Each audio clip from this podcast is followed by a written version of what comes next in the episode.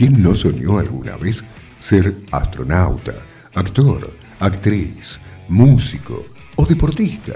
Descubrí a quienes están detrás de las profesiones y oficios más novedosos, los trabajos que todos quisimos hacer. Ana Pia Roark y Gabriel Salcedo nos invitan a conocer un sinnúmero de profesiones con una mirada distinta y profesionalmente hablando. Bueno, estamos hoy con Rodolfo Arancibia, médico forense, ya retirado con más de 25 años de experiencia, proveniente de la ciudad de Rafaela, Argentina. ¿Cómo estás, Rodolfo? ¿Cómo te ha ido? Bienvenido. Bueno, muy bien, muy bien. Muchas gracias por esta invitación al diálogo. Este, y bueno, esperemos que, que resulte con las expectativas que ustedes han puesto. ¿Qué es lo que hace un médico forense? ¿Qué específicamente? Bueno, el médico forense en principio trabaja en el foro, por eso se llama forense. Este, y eh, a veces lo hace muy sofisticado. Y la, la especialidad de base, digamos, eh, se llama médico legista y que tiene que ver, para hacerlo sencillo, sencillito de alpargata, tiene que ver con la posibilidad que desde la medicina o de algunos conocimientos biológicos podamos ayudar a comprender una norma jurídica o parte de las cuestiones del derecho que se vinculan a lo biológico. Porque las normas legales, este, dependiendo, digamos, eh, bueno, dependiendo del tema, dependiendo lo que está legislando, el bien jurídico que protege, etcétera, etcétera, tiene cuestiones médicas y tiene cuestiones biológicas insertas en la norma, que por supuesto eh, bueno, los jueces o cualquier este, abogado o estudiante de derecho, eh, bueno, no comprende, digamos, ¿no? O no sabe directamente, porque, bueno, porque este, no es su especialidad. Entonces, eh, a mí me llamó mucho la atención desde el principio, yo eso, no me quiero ir por la rama, son ustedes los que, no sé en qué les puede interesar algo de esto, pero yo empecé muchos años bajo el microscopio viendo pedacitos de tejido de un ser humano hacía anatomía patológica y estaba diagnóstico, o sea, diagnóstico de cáncer. Y esas cuestiones yo calculo que debe ser de la diosa natura o influida por el contexto, ya te digo, del 76 y demás. Me faltaba la persona que yo estaba viendo en el cachito de microscopio. Y aparte la persona, la familia, la que bueno, familia dependiendo de la unidad de sentido que hoy le demos, pero bueno, eso que todos entendemos como familia, con sus distintas variedades. Y, y entonces, si bien este, me pude, trabajaba en la universidad y, estudiaba con, eso, digamos, con esa especialidad, todo el contexto, por eso para, para mí es fundamental porque el contexto define el objeto, ¿no? Es decir, y muchas veces los ciudadanos dejamos el contexto, creemos que solamente eh, funciona, digamos, bueno, eh, la disciplina de tu profesión, lo que vos estudiaste, lo que vos sabés, las cuestiones empíricas, entendida esta como tu experiencia y tu observación. Eh, entonces, bueno, eh, cuando uno... ¿Cuántos años tenías más o menos cuando estabas trabajando? No me des una edad específica. No, yo me recibí a los 23 años. Claro. Y yo te estoy hablando de los 18. 18, 19 años. Ok, pienso un poco, quizás también estaba como esta necesidad de, ir más allá, de no estar. Totalmente. Y Rebelde Way, sí. Contra, contra, contra no sé qué bosta, pero Rebelde Way. Eh, eh, o sea, yo creo que el que yo cuando veo la juventud y no se torna Rebelde Way, dije, acá está pasando algo. ¿eh? y, y me desesperanza porque, digo, ahí está un poco, ¿no? Después ya cuando uno va en general tenemos información y poco conocimiento. ¿no?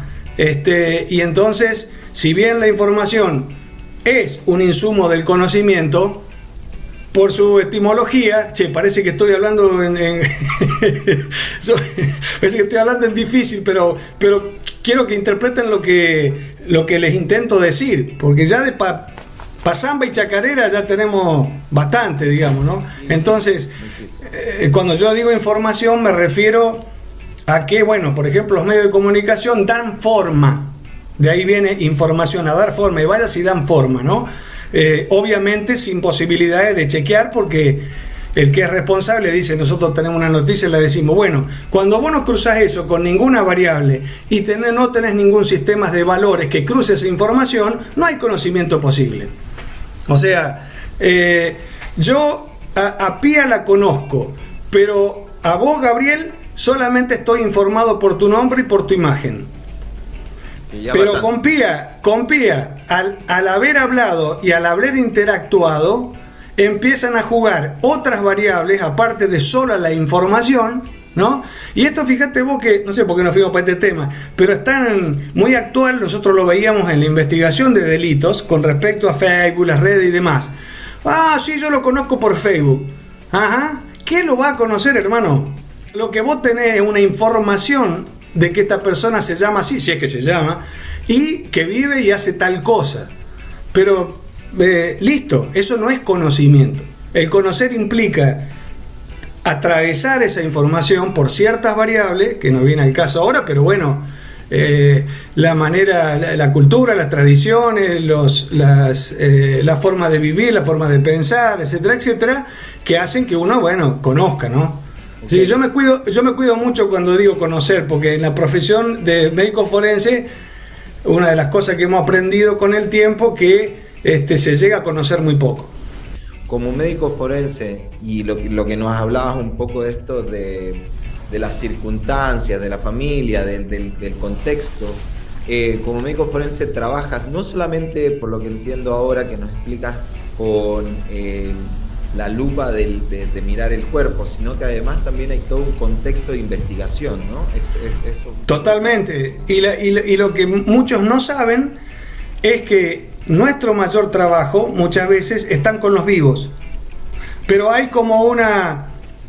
Eh, bueno, lo que bien decían ustedes, ¿no? Hay, hay como una cuestión instalada eh, de forense muerto. Y en realidad eh, yo diría que trabajamos con un alto porcentaje con los vivos, ¿no? E independientemente de que los muertos enseñen a los vivos. Te hago una pregunta, Rodolfo. ¿Cómo fue pasar de estar trabajando en laboratorios o con microscopio o con tejidos nada más a enfrentarte al hecho de tener un cuerpo y después una familia o gente interesada en ese cuerpo? A ver, son cuestiones de insatisfacción personal. O sea, el microscopio no, no, me. Yo había hecho todo lo posible por especializarme y demás, pero me faltaba lo otro. Y bueno, eh, ingresé a la universidad a, especializarme en, medicina legal y a partir de ahí eso me permitió, digamos, eh, hacer esa integración, ¿no? de no solamente ver la cosa o el objeto, sino el por qué, para qué, eh, qué es lo que rodea, por qué pudo haber sido, de dónde viene.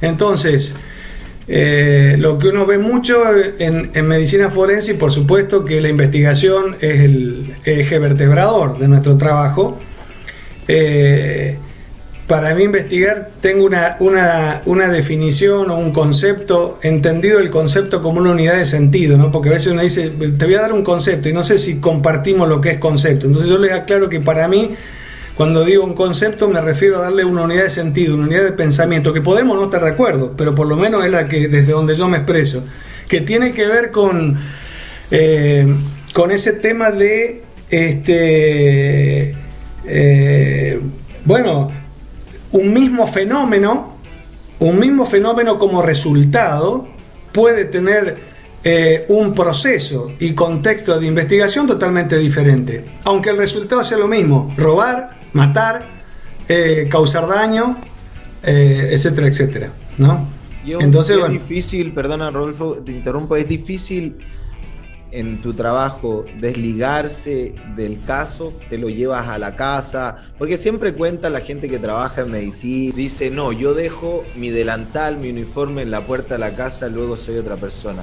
Pero es más un decir, es verdad, eh, para la gente que no en mi, Sí, eh, en mi caso, algo tiene que ver. Te cuento la experiencia. Te diría que los primeros 10 años eh, claro, mi vida cambió porque me llevaba todos los problemas a mi casa. O sea, eh, ¿por qué este menor puede estar abandonado? Eh, ¿Por qué esta mujer puede estar golpeada? ¿Por qué aquel hombre puede haber muerto de 18 balazos? ¿Por qué haber.? O sea, y esta cuestión de, de impotencia, pero a su vez de, de cuestión casi te diría metafísica, de no poder resolverlo solo, por supuesto, sino a través de una estructura, pero que en tiempo y forma no es lo que uno como ciudadano esperaba ver, pero que se da cuenta que existe cuando está ahí. Entonces, con el tiempo, y yo te diría que con la ayuda de mucho diálogo y trabajo, compañerismo laboral, hemos comprendido de que yo no sé si puedo dejar colgado, pero al menos pensar en algún momento de que es el rol y es un trabajo, ¿no? Eh, entonces, pero bueno, yo cuando dicen, y vos no sentí nada, ¿cómo no voy a sentir? O sea, yo tengo un bebé de, tres meses o de cuatro años en, la morgue, obviamente, yo, y yo hay cosas que todavía hoy, y me dicen, pero ¿cómo vos podés? Es que no se trata de una cuestión de impresión o no impresión, no es una, cobra, una cosa macabra, digamos. El médico forense no es un perverso que disfruta con, con la muerte o con la sangre.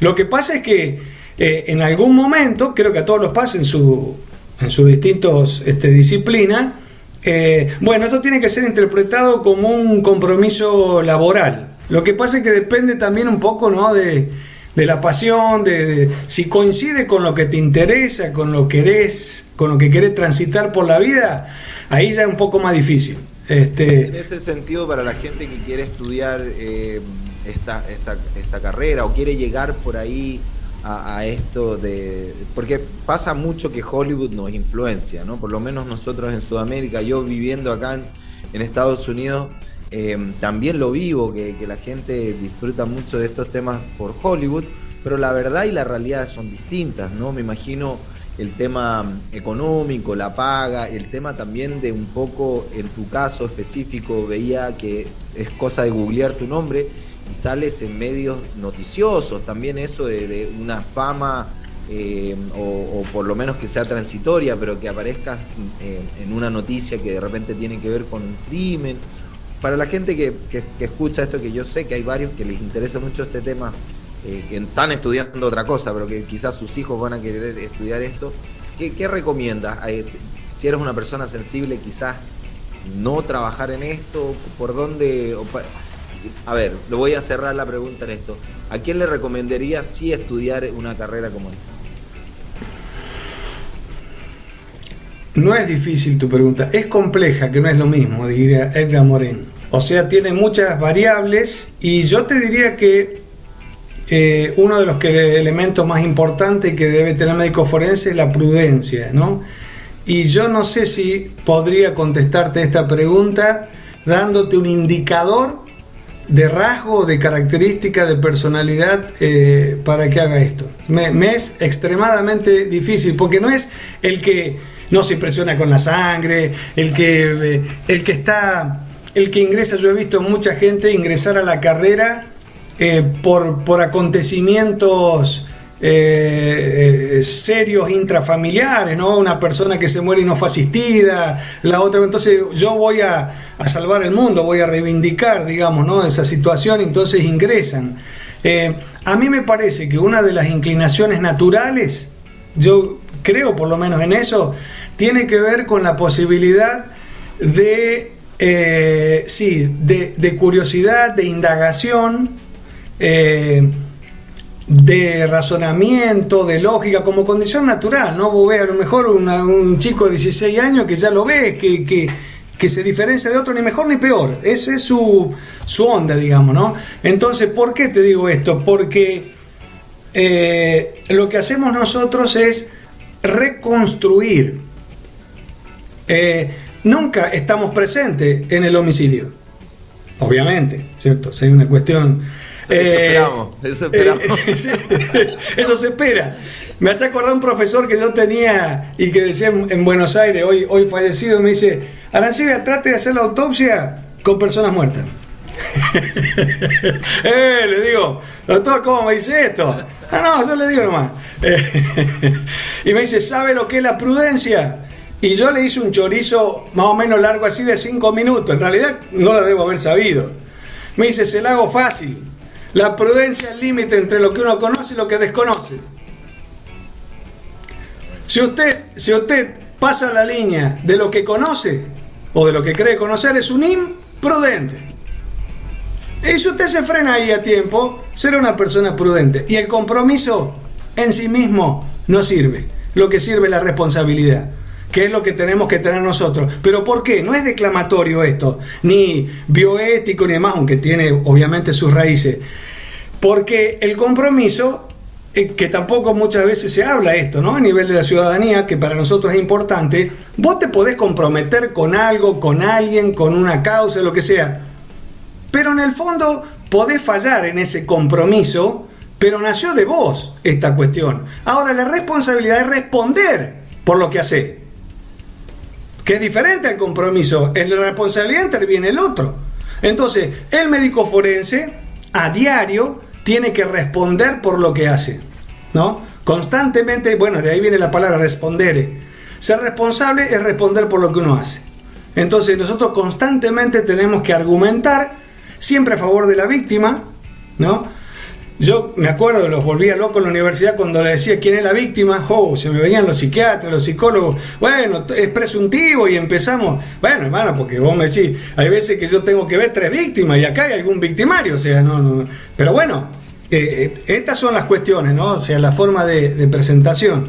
Pero, por eso te digo, volviendo al, al grano, no sabría este, decirte, a mí me parece que debiera haber alguna inclinación natural hacia eh, por ejemplo, a ver, busquémoslo como, como, como interés. Eh, eh, es, no solamente medicina, sino el médico con ansias de lucha por la libertad, por la no impunidad, con un gran interés social.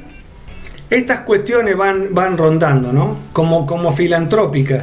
Eh, nosotros estamos, yo estoy en la Universidad Nacional del Litoral, pero casualmente trabajamos con médicos estas cuestiones, ¿no? Porque para mí siempre la medicina era una ciencia social y ahí me cascoteaban con que era ciencia natural. Pero ¿cuántas enfermedades tienen?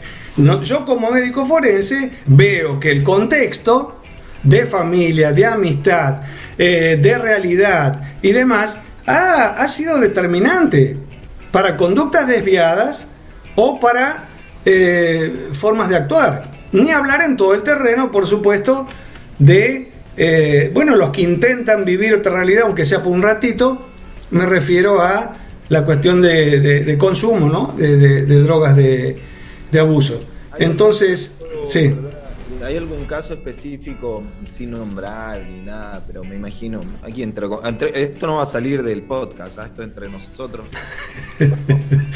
Son, serán unas 10.000 personas que nos escuchan, pero Compartimos el secreto profesional. Claro.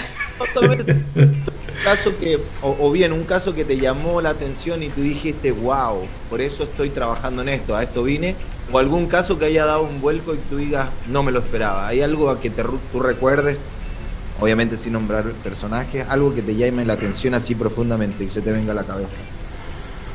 Eh, sí, sí, las dos cosas. O sea, vos no te olvides que nosotros trabajamos con personas fallecidas, trabajamos con víctimas vivas y trabajamos con eh, gente que está condenada a veces a cadena perpetua.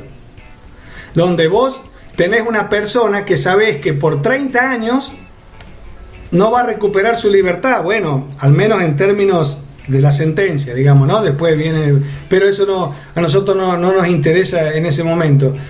Entonces hay, hay muchos casos porque, eh, digamos, eh, la persona que, ha cometido un, un, delito, que son los que nosotros vemos en los consultorios médicos forenses, eh, en su gran mayoría simula o disimula estar arrepentido, ¿no? Entonces, cuando está esa simulación o disimulación, crea una historieta, ¿no? Una, una realidad que pasa por el laboratorio de su imaginación. Y ahí viene el problema, porque nosotros estamos reconstruyendo algo, ¿no? Y lo que nos está diciendo no lo tenemos como elemento de reconstrucción. Son ladrillos que no estaban en, el, en la demolición. ¿está? Entonces, ahí empieza todo como un juego y en ese juego tenemos, o sea, eh, nadie estuvo en el lugar donde nosotros este, estamos investigando, nadie estuvo ni lo conoce y a veces hasta, bueno, tenemos algunas certezas entre ellas eso Y, por ejemplo, de casos menores, no sé, eh, un remisero de un caso vulgar, cotidiano. uno de los primeros que tuve, que la empiria te dice 2 más 2 es, para nosotros 2 más 2 es 98. Bueno, eh, te diría que casi nunca es 4. Bueno, entonces un remisero denuncia haber sido robado eh, con, mucho dinero eh, de noche. Y bueno, estaba estacionado en un. Este es el relato, digamos, ¿no? De la víctima, estando estacionado en un este, semáforo. es atacado por, por, una persona que le obliga a entregar el dinero y, este, bueno, para que le entregue el dinero le hace varios cortes en un antebrazo, ¿no? El brazo está pegado al hombro y el antebrazo el que le sigue, porque a veces la gente eh, confunde brazo con antebrazo, discúlpenme ustedes, pero bueno, el, antebrazo es el que está pegado a la mano, ¿no? Bueno, entonces, eh, la persona va y se hace la investigación judicial eh, y nosotros lo vemos y ahí lo que llama la atención, las primeras veces yo nunca había tenido un contacto, a ver, sí con la lesión de un corte, ¿no? Pero no con la argumentación, digamos, ¿no? De una cuestión que aparecía trivial, pero grave, por supuesto, de un, ataque de esta naturaleza. Pero ¿qué pasa? Eh, ¿Cómo estábamos acostumbrados a ver detenidos, ¿no? Muchas veces los detenidos sentenciados eh, no los escuchan ¿no? en su eh, cárcel. Entonces la forma de que lo escuchen es llamar la atención o autoagredirse, coserse la boca, eh, cortarse los antebrazos, la muñeca, sangrar, ir al hospital y por ahí, bueno, no, digo una media, no es un principio, pero es la realidad, como me preguntaba de lo que vemos, digamos, ¿no? Y generalmente, ¿no? Generalmente, de paso, mira, le estoy tirando un tips, no lo hagan, pero generalmente, generalmente, mira que, mira qué tips, vamos hoy en cana todos juntos, usted y yo. Pero bueno, ya le voy a decir que yerba tomo y yo ya estoy hecho. Un libro y la yerba. Eh, generalmente uno, si es derecho, ¿no? Eh, y, y, realmente tenés que tener la cabeza para ese lado, uno no lo imagina, ¿no? Pero ¿qué es lo que vemos nosotros? Bueno, vemos que se hace corte y en general los cortes son, en general superficiales y muy paralelos entre sí. ¿Me entendés? Porque generalmente lo estás casi como dibujando. Ellos no se dan cuenta de esa situación. ¿Está? Y este hombre que denunciaba esto tenía efectivamente una forma de presentación. Entonces, ¿qué podemos hacer? Y yo les pregunto a ustedes y a los que escuchan, ¿qué hubiesen hecho? con la sospecha, porque esto era una cuestión interna. Preguntarle si era diestro o izquierdo, o zurdo. Eh, la persona la persona que tenía los cortes en la izquierda era diestro, ¿está? Era diestro, pero con eso el juez nos saca bolsazo. Es decir, mira hermano, voy a sacar una lesión porque es derecho izquierdo. Antes también. Yo cuando aprendí de algunos comisarios viejos, dice, debe ser zurdo este por la forma en que... Zurdo, científicamente zurdo. Voy a juicio, me sacan a... Bueno, eh, ¿Qué pasa? La ropa, hermano. Tráeme el pullover que tenías puesto. Y el pullover de siete cortes que tenía acá tenía solamente dos desgarrados. ¿no? Entonces, era obviamente una denuncia falsa, totalmente inventada. ¿no? no descubrimos América, pero estas cuestiones son, eh, a ver, por eso te decía, inclinación. Si uno se remite exclusivamente a la lesión, pasa eso, ¿no? Es decir, es muy importante el contexto y lo que a veces, eh, lo que da cierta como fantasía, digamos, la cuestión médico-forense, es creer que es una cosa inaccesible o inentendible. Lo que pasa es que juega con cuestiones muy, diría yo, próximas a la existencia humana, como es la vida y la muerte. No lo pensamos así, pero en el fondo creo que debe ser eso. ¿no?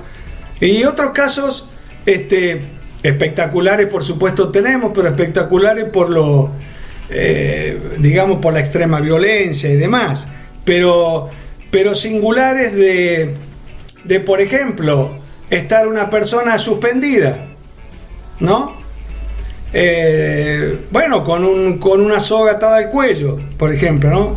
Digo lo, que, lo medianamente presentable públicamente, porque el resto, nosotros trabajamos con las miserias humanas, ¿no? Es decir, no las miserias en términos económicos, pero bueno, y, y no respetar ninguno de los elementos teóricos que uno piensa cuando ve una persona suspendida cuyos pies no tocan el piso, que es por ejemplo que tenga algo alrededor para haber ganado esa altura y haber atado. Absolutamente nada, nada, tres metros alrededor, nada, ¿no? Este, y efectivamente, esa, esa persona, este, cuando una, eh, bueno, para nosotros ya no es persona, que ese es otro golpe que yo tuve, a, pesar de haber estudiado, para nosotros son objetos. ¿no? Entonces, ¿por qué? Porque es inanimado. Es impresentable lo que digo, pero desde el punto de vista de eh, la investigación, dejamos de, dejamos de tener vida eh, y bueno, pasa a ser un cadáver, digamos, ¿no? Entonces, ¿Y qué pasaba? Y bueno, solamente había un charquito de 10 centímetros debajo de los pies nada más. Y todo cerrado absolutamente.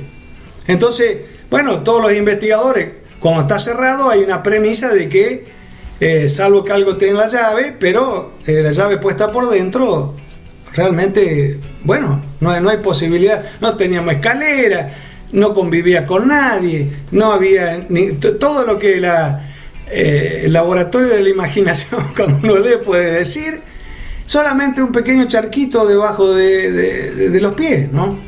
Y yo digo, pero fíjate vos, para nosotros la gente suspendida o la gente que autoprovoca su muerte, eh, tiene inevitablemente eh, toda una cuestión de, historia personal, ¿no? Casi siempre, en gran, en un gran porcentaje de los casos, que tiene que ver con eh, un poco irse de esta realidad para vivir otra, que quizás otro se la garantizó, como puede ser Dios, ¿cierto?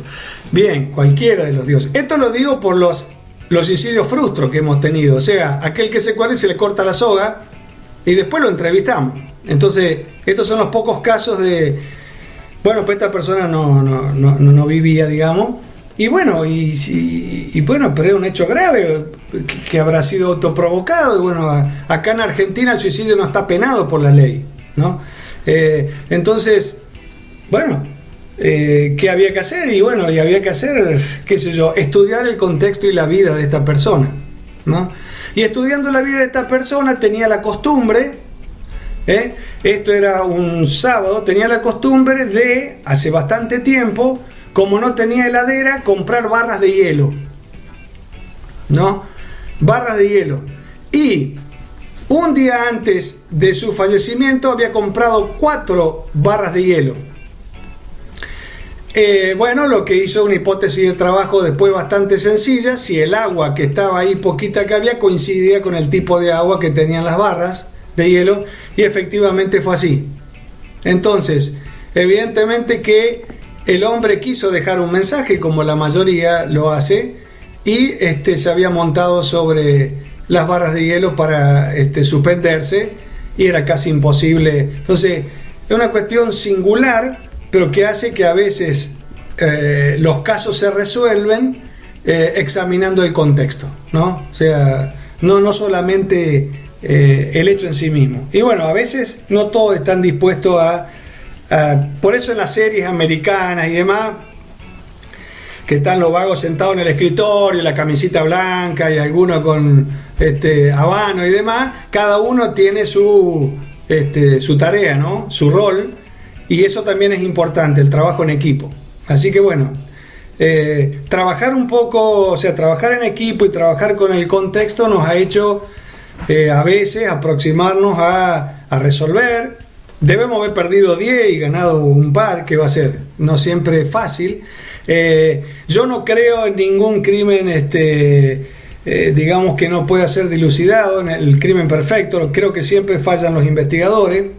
Eh, hasta que se demuestre lo contrario, ¿no? Seguramente alguna falla alguna vez hubo en algún lugar, porque bueno, es muy difícil para aún los que conocen, digamos, uno podría inventarse una linda muerte, pero aún así cuando ven el contexto imaginan la singularidad y, de alguna manera...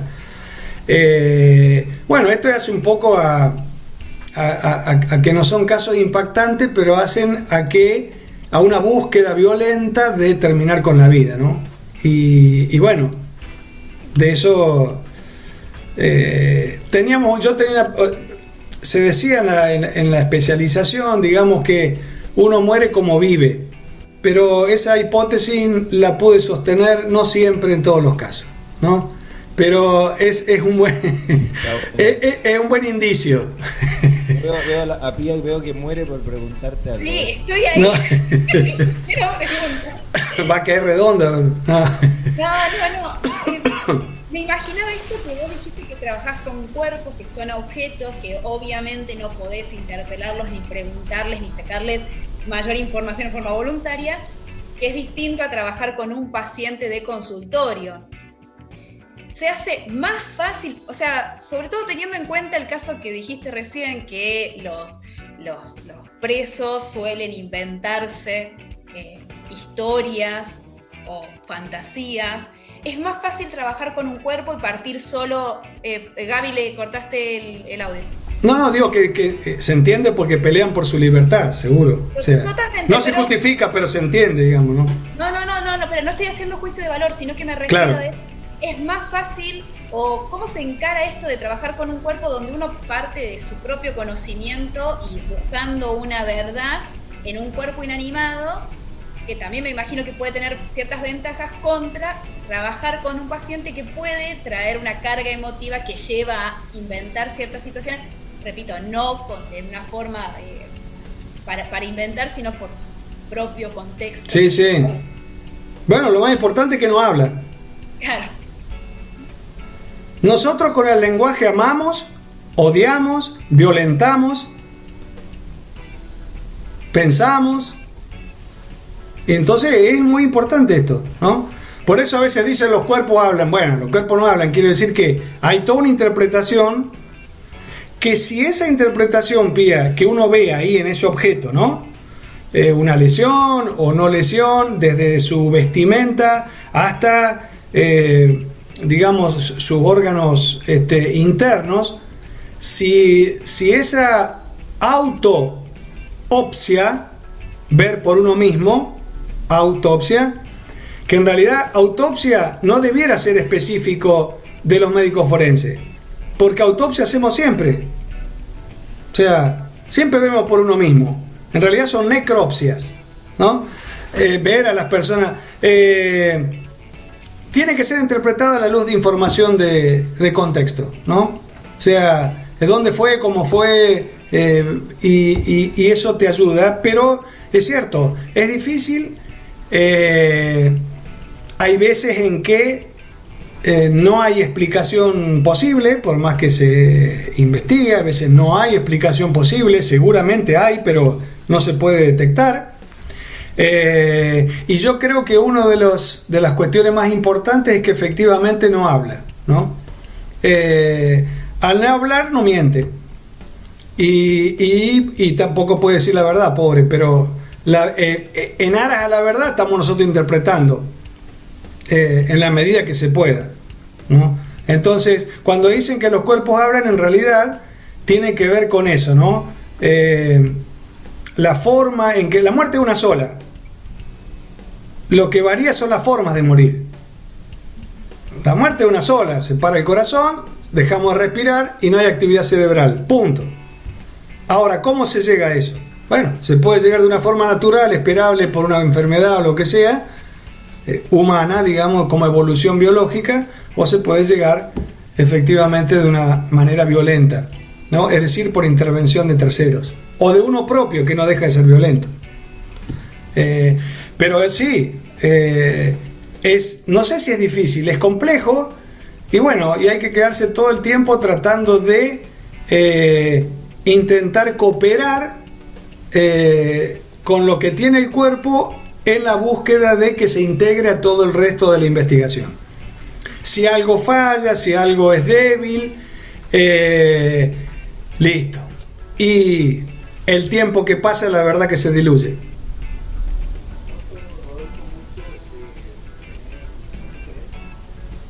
escuchando muy bajo.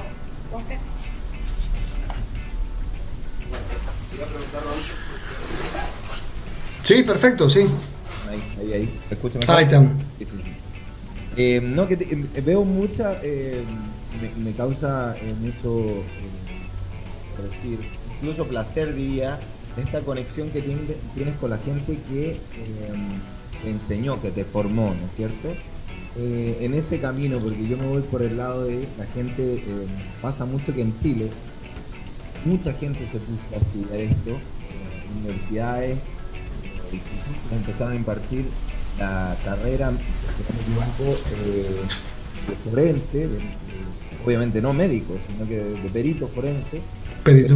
absolutamente ninguna eh, conexión con la realidad, porque eran clases, sacaron miles de personas, o institutos que después quebraron, solamente por hacer dinero, sacaron estas carreras que al, al- al final no tenían cabida en la realidad de laboral, ¿no es cierto? Pero a mí me llama mucho la atención tu conexión con la gente que te formó. Y que me deformó. que te- de- y claro, y que también... De las dos. Fíjate de- de-. Te dos preguntas en una, quizás, o, la- o dos preguntas. Eh, en este camino de, la formación, ¿recuerdas algo interesante que te haya, te haya dado a pensar en desistir? Porque pasa mucho que en las carreras, cuando uno se pone a estudiar, o oficios, cuando uno está, que alguien lo afecta, ¿no? Que alguien lo afecta para bien o para mal. Y la otra pregunta es, es esto de tanta capacidad tiene eh, esta actividad como para poder comentar tantos eh, estudiantes, tantos profesionales eh, para llegar a vivir de esto, porque al final de cuentas la gente Sí, más en mi caso tenía dedicación full time. O sea, acá en la provincia eh, es dedicación full time. Eh, me preguntabas primero, me quedé pensando en lo último. Si. Lo primero si algún Ah, la cuest- alguien te sí. para dejarte de la profesión. Exacto. Bueno, mira, yo creo que esta profesión es una de las que eh, no conozco a todas, ni mucho menos, pero la que si no comprendes, digamos, eh, para qué estás, dónde estás y qué es lo más importante en tu vida, lo que es más importante en tu vida, mira lo que te estoy diciendo medio, o sea, para que eclipse estos momentos en donde vos decís, ¿para qué hago todo esto si total no me dan pelota? ¿Para qué hago todo esto si total niegan y no saben un pomelo? ¿Me entendés? Eh, Ya con, con- con soberbia se te sube la, la, la- la pila a la cabeza. El tema está de que esta, eh, de que esta cuestión eh, tiene otra vez una estructura lógica casi sin salida, que es que si vos no perseverás, ¿no? No porque seas el único, pero ¿quién lo va a hacer? Y lo va a hacer el chanta. O al menos hay un riesgo de que eso ocurra, ¿no?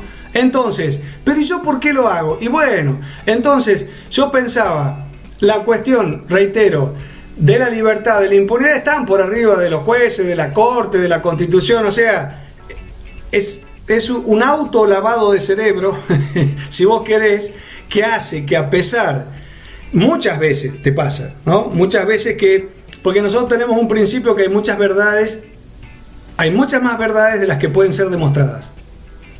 Hay muchas más verdades de las que pueden ser demostradas. Entonces, nosotros muchas veces sabemos algo, ¿no? Y no, no sale a la luz o no se puede argumentar o no se puede cerrar y eso desanima una y otra vez. Entonces, por analogía le debe pasar eh, al ingeniero, al, qué sé yo, al bochófilo que me contaba Pía que, está viendo el bochín que no llega y bueno, y la, bocha está ovalada, ¿viste? Y dice, puta, ¿para qué habré venido este domingo a jugar si no, no era mi domingo, ¿viste? Bueno, eh, yo creo que pasa de una convicción este, personal y me parece que no debiera estar tan en compartimentos estancos nuestra propia vida, sea la que sea. El artista, el profesional, para mí son todos absolutamente legítimos si hacen lo que están convencidos que pueden responder por su laburo, ¿no? O sea, eh, que pueden dar eh, si le interesa, ¿no? O sea que de última con que se responda a sí mismo es suficiente, pero si puede dar respuesta eh, o, es responsable frente a lo que hace para con la convivencia, bienvenido sea. Entonces muchas veces me pasó eso. O sea, nosotros teníamos una pregunta casualmente cursando el doctorado, nos planteaba, ¿usted qué espera de sus pericias? ¿Usted qué espera de su informe de autopsia? ¿Usted qué espera? Claro, y vos sabés, Gabriel, que ahí vos te entras a acomodar, inflar el tórax, ¿viste? Y decís, pensá, que te la prueben, que, que se valore. Y viene el profe y dice, no, Arancibia, que se la rechacen. Que se la rechacen.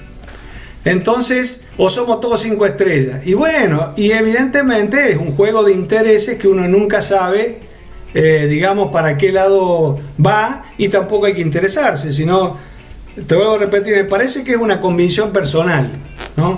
Aún, eh, aún cuando, cuando los, momentos son extremadamente eh, difíciles o duros, ¿no? Si no tendríamos que cambiar de profesión mes por mes, me parece a mí. En ese sentido, ¿sientes que hay una profesión que puede dar no sé, tanta gente para trabajar en eso o es una profesión más bien no. Eh, veo que es una profesión al parecer de mucha formación, de mucha necesidad de tener muchas capacidades o mucho, no sé si tanto conocimiento, quizás experiencia, sea tuya o de otro, para trabajar en eso. No, no, no, no veo 60 personas en un caso, creo que quizás... Eh, no, no, totalmente de acuerdo, Gabriel. Vos sos perceptivo y cuidado que cualquier galleta se agranda en el agua. Te lo digo eh, con lo poco que, que te escucho. Es cierto, por eso te decía de esta condición natural que me es compleja y tiene que ser bien entendida porque uno no se la explica, digamos, ¿no? Eh, es lo mismo que dice vos porque eh, posiblemente viviste en un pueblo. No se trata de vivir en un pueblo como si la persona del pueblo ve más gente o habla con más gente que el que vive en un departamento, que ve nada más que al panadero, al supermercado y, televisión. No sé, o sea, es cierto lo que vos planteás. Hay un montón de tópicos, ¿no? Y yo creo que eh, la percepción y la intuición, sin ser científico, eh, juega mucho acá, ¿no? A veces generalmente juega a favor, porque de última, si, si falla no pasa nada, digamos, ¿no? Es una forma de orientar eh, el trabajo, ¿no? Si uno tiene que volver para atrás, vuelve para atrás y, sigue. Pero eh, esa intuición de decir, bueno, eh, a ver, ¿qué entiendo yo por intuición? Lo que vos decís, Gabriel, es hacer uso de la propia experiencia, buena y mala. el, tipo, el tipo que es intuitivo está explotando sus propios pasos. Y eso de la intuición, ya que tuvimos un numerólogo, ¿has tenido que trabajar con gente que tenga eh, aspecto sentido más desarrollado? Sí, sexto, séptimo, octavo y noveno. Sí.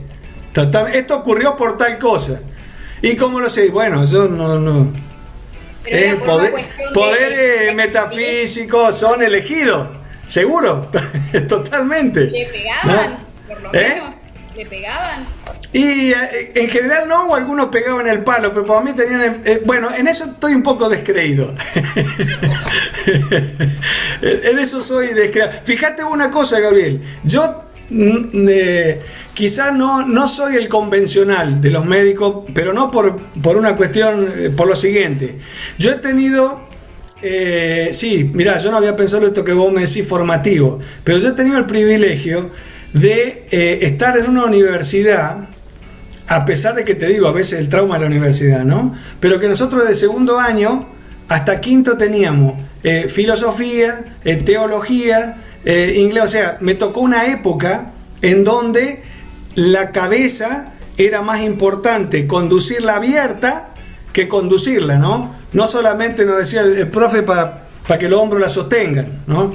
Y que nuestra nuestra eh, cuestión, digamos, nuestra, incluso nuestro coeficiente intelectual eh, de todos los seres humanos, yo creo en eso absolutamente, nos sobra. El tema es que por ahí la canalización, viste, de, de las cosas y cuando vos pegás en algo, yo veo, lo veo mucho en los artistas, en los músicos, que me encanta, más estos tipos eh, son terriblemente, me parece a mí, ¿no? Intuitivo, hay una cuestión ahí Un músico, sí, puede ser, eh, qué sé yo, un artista, excelente técnicamente, pero hay una condición ahí medio natural, me parece. Yo no sé si a todos nos ponen a estudiar música, salimos todos, ah, o todos jugamos al fútbol, salimos todos Messi, por decirte algo. Yo creo que no. Eh, pero sí, todos tenemos algo, ¿no? Eh, todos tenemos algo. yo soy consciente de mis extremas limitaciones, pero bueno, las acepto y me encanta estar rodeado de gente donde yo no tenga idea de lo que están hablando. Entonces disfruto una barbaridad. Eh, sí, porque así es la vida, ¿no? O sea, me parece que no es una caja ahí.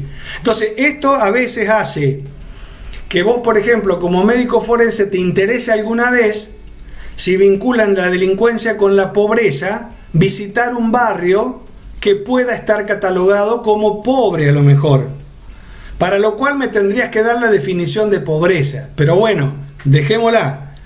De eso yo hacía mucho, ¿no? O sea, generalmente eh, cuando ocurría un hecho, cosa que no hacen acá los forenses en la República Argentina, lo hace el médico de policía, pero yo iba al lugar, eh, pedía permiso, iba siempre al lugar y ahí, y ahí me crié, digamos, ¿no? Siempre iba al lugar donde supuestamente eh, ocurría eso y mantuve mucho esa cuestión de prudencia que te decía antes. Eh, hasta tenía miedo de. Eh, y si nos decían, usted sabe cómo hablar con el de al lado si no sabe quién es. Una vez nos pasó cinco homicidios de una familia, una mamá con cuatro chicos, ¿no?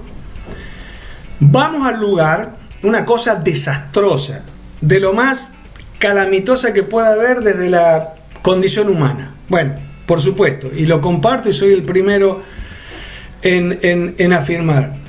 Entramos a la habitación donde estaban todos y eh, la inexperiencia de algunos investigadores hizo que un chico de unos 17, 18 años los oriente, ¿no? En el ingreso a la casa, en el lugar y en quién era. Perfecto. Y las personas efectivamente eh, se dejaron guiar, hablaban, bueno, se lo hago fácil, este chico fue el autor. ¿no? Entonces dormimos con el enemigo durante casi cuatro horas. ¿no? Y estas cosas eh, no son excepcionales, pasan con mucho más frecuencia. ¿no? Entonces, yo fíjate, eh, hasta el último minuto de mi trabajo, yo iba a un lugar y presentaba el documento de identidad. Eh, me dice, si lo conocemos, vivimos... Bueno, pero es una cosa de entrenarse, ¿no? En la, en la modalidad, porque cuando... Eh, yo creo que la confianza se construye, no se otorga, no hay ningún subsidio. ¿Me entendés? Entonces, eh, ¿qué quiere que haga yo a las 4 de la mañana? ¿Qué confianza puedo construir? No es que desconfíe, lo mismo pensarán de mí. Entonces me abstengo de hablar. ¿Qué cree que hable si no conozco nada? Igual que llama el comisario y dice acá, doctor, tenemos un suicidio. Bueno, si es un suicidio, ¿para qué quiere que vaya? No, no, ¿cómo me dice eso? Y sí, vaya usted al juez y dígale que eso fue un suicidio. No, bueno, discúlpeme, fue. Y bueno, entonces otra vez. Eh, entonces, estas cuestiones, y esta cuestión también la hacen a la comunidad, o sea, la hacen una fantasía a esta cuestión forense y también, eh, digamos, hay como una, se mezcla ese lenguaje, digamos, medio fantasioso en, el lenguaje cotidiano y vulgar, digamos, ¿no? De la gente, nuestro. Se llama vulgar no peyorativo, digamos, sino eh, mayormente distribuido en la gente. Entonces, bueno, viene todo, cualquier cosa es violación, cualquier cosa es abuso, cualquier, para nosotros no. ¿No? Fíjate vos, volvemos otra vez, Gabriel, a la formación. Y vos sabés que te agradezco que me está, me está haciendo pensar que, que, en algún momento me deben haber dicho esta cosa. No, sí, ya sé que me lo dijeron. Este, porque uno la repite. Yo soy muy inquisitor, o sea, te escucho, pero después, a ver, chequeo, lo pienso, y si no lo sé, ya está, ya me uno. Si no, te... La veo muy... Eh, muy palpable y de hecho la iba a conectar con el tema de que quizás, porque tú ya estás retirado, Rodolfo, ¿no? Ya, ya, me retiraron, me retiraron. Me retiraron. Entonces estoy viendo que, claro, pasa la otra época en la cual uno empieza a formar a otro, aunque no lo haga. Yo te iba a hacer una consulta, o uno no lo quiera, perdón. Te iba a hacer una consulta. En el día a día, una vez que ya, ya, ya te retiraron, eh, ¿sigues pensando de la misma manera que puedes sacar ese uniforme y lo dejas en la puerta al salir de la casa, no al llegar? Por, eh, por ahora no. Por ahora no. Si vos me, si vos me, si, si me convocás como reserva, voy ya. por ahora no. Eh, y trato de transmitir eh, lo mismo, a mí me gusta mucho la docencia, estoy en la docencia casualmente en todos los temas vinculados a la medicina legal, en un posgrado de especialización y demás, pero le trato de transmitir a veces los conocimientos de contenido, Gabriel, yo te doy dos libros y vos lo vas a leer, bueno, más rápido, más lo terminás comprendiendo, pero todo lo otro está, porque yo creo que lo pedagógico tiene que ver con que me enseñes a aprender con que me enseñes a aprender. No solo que me enseñes lo que vos sabés, ¿está? Que hasta puede estar, yo creo que eso también pasa en la apertura, ¿no? De los docentes. Eh, que, que, parecieran poseedores de la verdad absoluta y, y, en realidad no. Entonces, eh, esa cuestión constantemente de, no es que desconfíe de todo, para nada, sino que siempre me pregunto, ¿no? ¿Por, qué ocurrirá esto? Porque no, y bueno, así voy por la vida, pero tampoco hasta el momento ningún psiquiatra me dijo que constituye un rasgo de personalidad anormal o patológica, así que más o menos, eh, porque cuando hablan de normalidad tampoco sé si todos estamos en el medio de la campana de Gauss, o sea, eh, eh, que estudiamos ahí, que estudiamos secundaria, en el equilibrio, en la media. Y lo normal es lo que todo hace. ¿Qué sé yo? O sea, no sé, es la norma, lo normal. ¿Y quién pone la norma? Calcular que yo conviví 25 años con normas. o sea, pero con normas legales. Sustentadas, sustentadas en normas morales. Bueno, con el permiso de Pía, que, que es la especialista, digamos, ¿no? Eh, pero esta, esta cuestión de lo que pasa es que no todas las normas legales para nosotros médicos legistas son normas éticas y ahí ya es otro campo. Entonces eh, a mí me interesa mucho el etos no la, cuestión que tiene que ver con, con, lo, con el hábito eh, con cuando digo contexto incluso hay gente que, que, que por ahí cree que el contexto es lo que nos rodea no es lo que yo interactúo yo puedo estar, yo puedo estar en, mi casa y, no estar en contexto. Estoy en un lugar físico. Pero si no interactúo eh, eh, con ningún miembro de la familia, eh, con el vecino, con el panadero, ni conmigo mismo, no tengo contexto. Digamos, no, no. ¿Qué, qué? perdón que lo interrumpa. siento entre el abogado y el médico acá está haciendo un análisis, una construcción. Viene la pregunta, ¿ah? yo sé que es una pregunta de haciendo la construcción como abogado, te escuchas eh, no, yo estoy eh, eh, pensando en cada cosa que estoy diciendo y tratando de relacionarla para hacer una, una, buena pregunta, cosa que puede que no me salga, es probable que no me salga, pero eh, tengo el caso de un amigo que es perito forense, que está dentro de la delegación que fue convocada en México cuando pasó el caso de los 43 chicos de Anotzinapa, seguramente estoy diciendo sí. Y él me contaba eh, su realidad de trabajo día a día y lo realmente dura que era y que eh, es mucho más allá de lo que nosotros nos podemos imaginar en casos normales. Y me pregunto si uno vos, me imagino que tampoco, él también, digo, llega a acostumbrarse a eso, a, lo mejor a los niveles cada vez más altos de violencia. No, yo creo que no hay una no es una cuestión de costumbre, es una cuestión de, poder, no sé si incluso de saber, de poder, porque a veces la propia personalidad no te lo permite, que va a ser, eh, de poder hacer ese, no es ese corte, ¿no? Una suerte como de adaptación. Eh, acá estoy y, bueno, y acá estoy en otro lugar. Entonces, vuelvo a insistir, uno muchas veces es y depende eh, del contexto, eh, muchas veces que no, de uno mismo. Entonces, eh, porque a ver, si esto fuese así, y no es la primera, o sea, comparto plenamente esto, o sea, estamos, estamos dialogando más de lo que yo le puedo decir de, de mi profesión, porque si esto fuera así, sería un calvario entonces yo no puedo, no puedo imaginar una persona que ejerza una profesión como Calvario. O sea, bueno, será sadomasoquista, no sé, bueno, pero ya ahí está una, hay una, un desvío de la personalidad. Pero este, a mí me parece que eh, cuando uno dice, bueno, sabes lo duro. Sí, por supuesto que es duro, pero hay que hacer un esfuerzo para ver cómo se puede ejercer esa profesión, ¿no? Eh, tratando de en algún momento hacer esa adaptación. Este es mi rol profesional. Ahora, si yo me pongo como familiar de, la víctima, eh, como amigo de la víctima, y bueno, eh, ¿qué puede pasar? Es peligrosísimo dentro de la medicina forense. ¿Por qué? Porque viene una persona morocha y vos ya lo vas a creer que es delincuente. Y eso es gravísimo, eso se llama labeling approach. Es decir, es el etiquetamiento que tienen familias, que tienen etnias, que tienen forma de vestir. Yo cuando estaba en el consultorio médico forense, lo usaba esto, pero no como una estigmatización, sino a veces por orientación. Depende de dónde se ponía la visera, yo sabía de qué barrio era y cuán, cuán matón era. Si era adelante, era al costado o era atrás. Y si no, se la sacaba por una cuestión de respeto cuando entraba, que en realidad no es respeto, sino seguridad, porque adentro puede tener un revólver 22 y es un desastre. Entonces, yo por ejemplo, no, nunca acepté detenidos y a veces de, ya te digo, cuádruple homicidio además, con esposas, ¿no? Ni, ni ningún tipo de cuestión.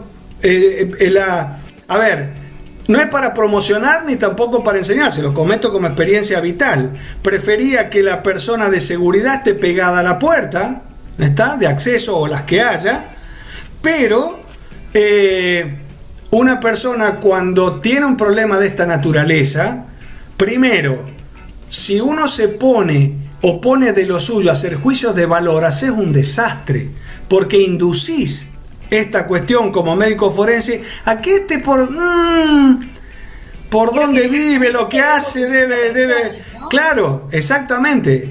Este, y es, esta es una teoría criminológica, no criminalística, que también se confunde. La criminología es una ciencia empírica, multidisciplinar, que estudia las teorías del delito, básicamente.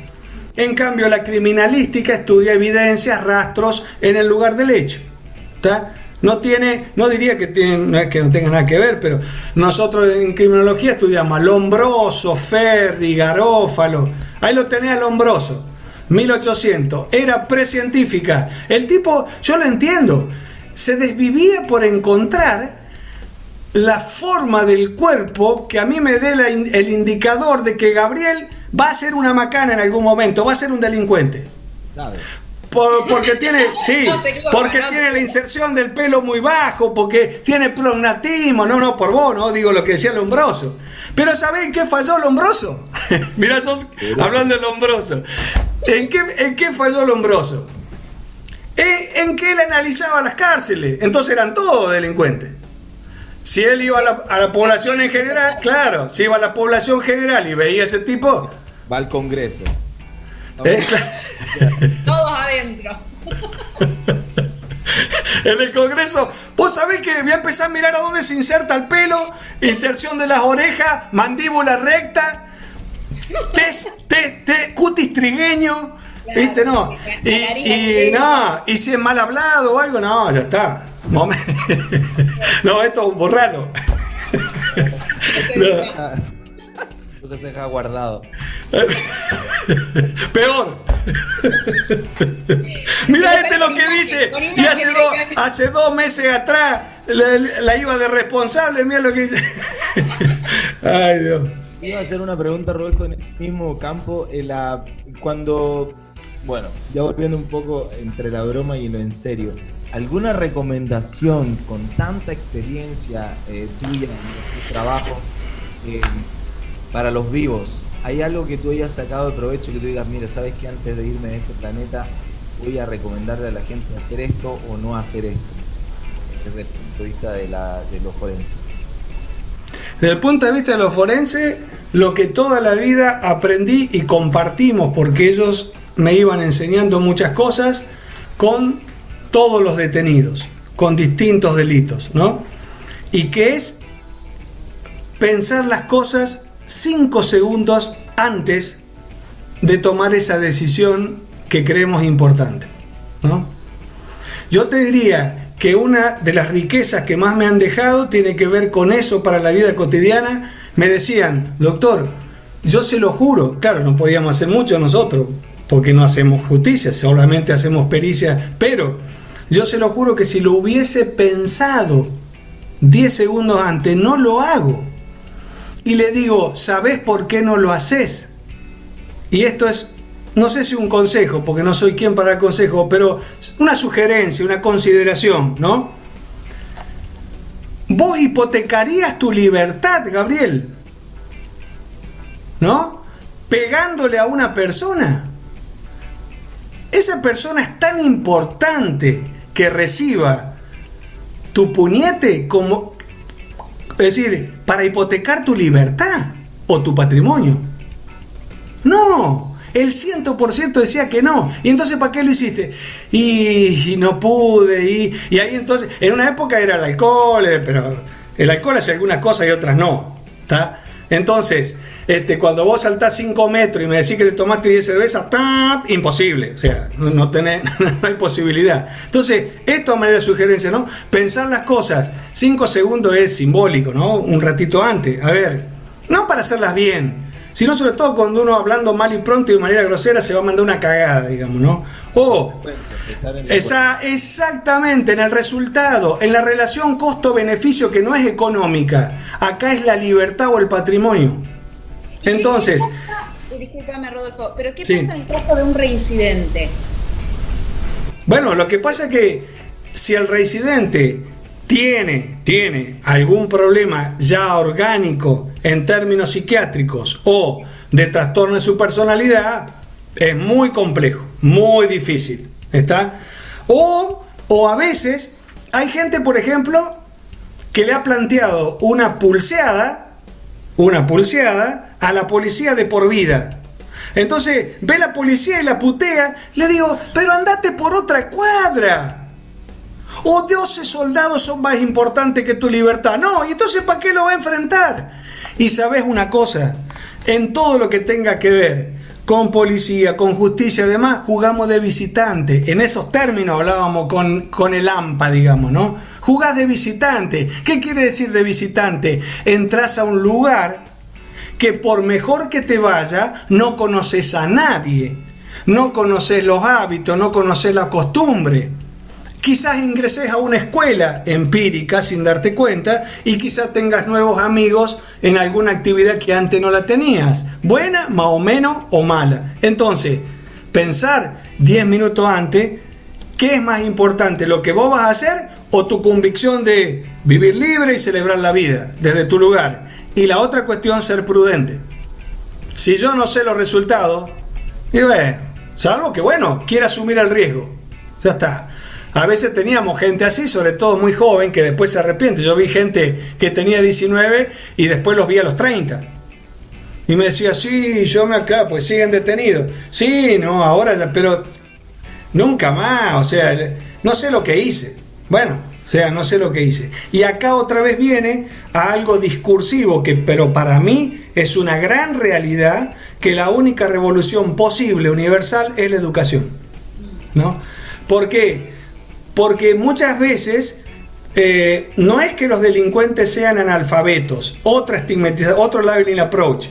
¿Por qué? Porque la mayor cantidad de víctimas no la producen los que se mueren, la producen los cerebros en la informática hoy, con delitos informáticos, con grandes estafas al Estado, etcétera, etcétera. ¿Está? O sea, pasa por el hecho de que eh, uno tenga o no instrumentos para decidir y para hacerse y para ser responsable acerca de bueno, una cuestión, ¿viste? Si a vos te interesa la plata de cualquier forma, y bueno, eh, responsable, como dicen los presos, hacete cargo. Pero yo les preguntaba, che, ¿es bueno este camino? ¿Vos me lo aconsejás?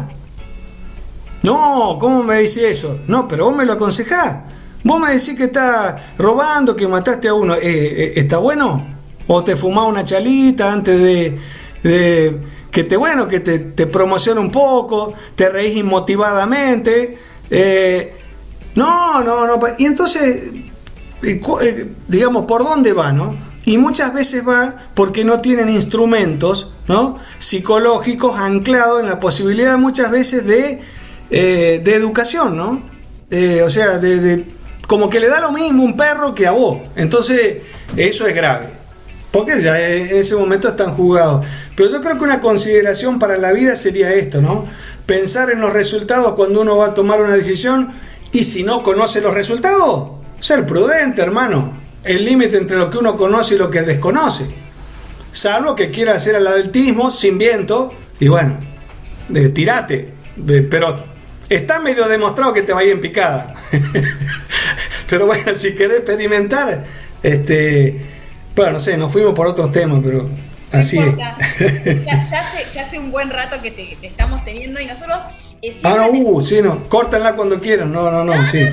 Ah, Mira, nosotros eh, eh, cuando cerramos hacemos como dos preguntas eh, que van orientadas un poco a todo lo que estuvimos charlando y un poco a, tu pasión y a todo lo que nos estás diciendo, que evidentemente después de 25 años sigue intacta esa pasión y esa fuerza y esas ganas de comunicar.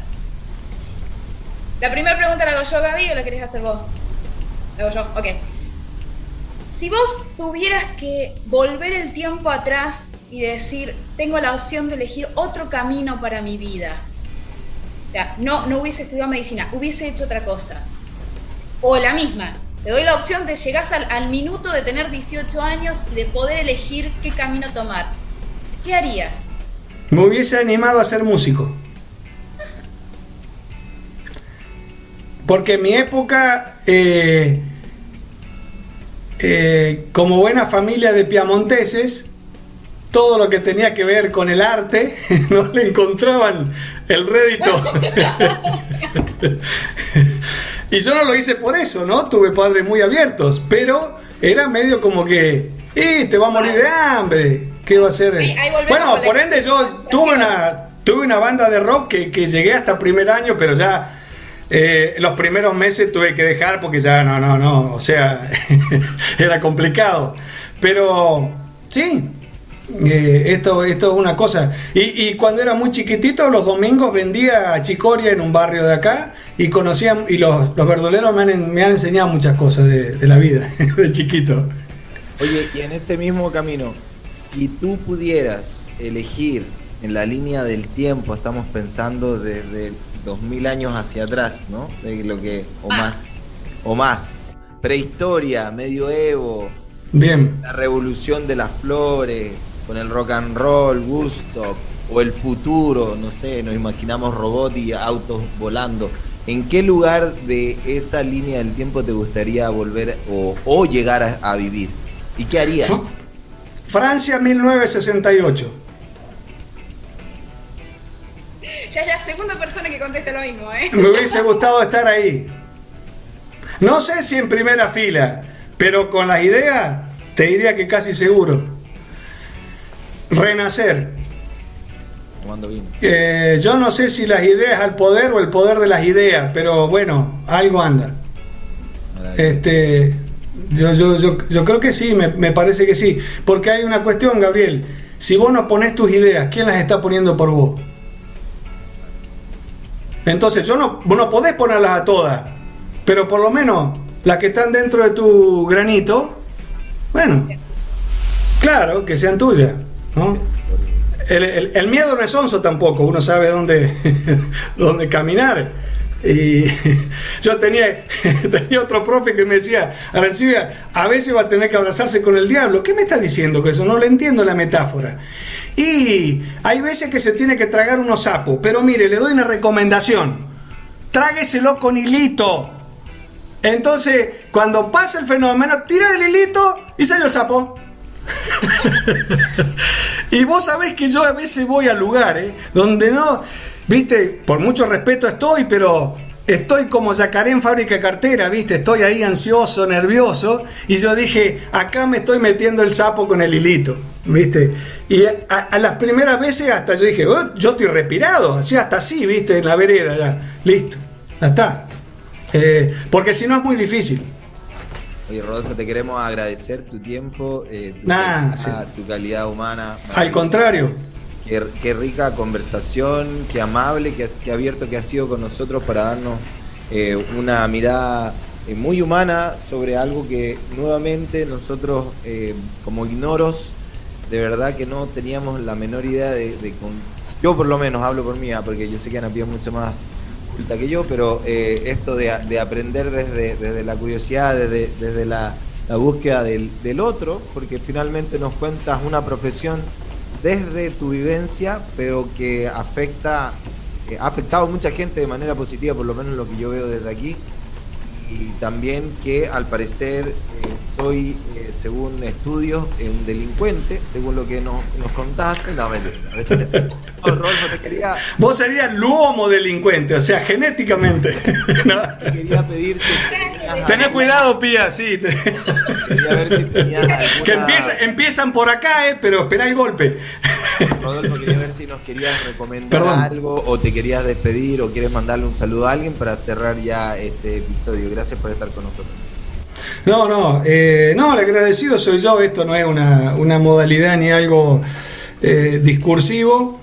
Me encanta estar con la juventud porque no es por el hecho joven de la edad, ¿no? sino por la sino por porque uno no sé por qué en cierta en cierta etapa de la vida eh, se torna ¿no? mucho más más crítico que, en otros y, bueno yo creo que en el fondo yo disfruto de esto no y siempre es un aprendizaje eh, si no lo hubiese considerado así y no es un cumplido le hubiese dicho a Pía que, eh, que no podía. ¿Para qué, mm, digamos, para qué más imprudente? Así que el agradecido soy yo. Un gusto. Muchísimas gracias. No, que sigan bien.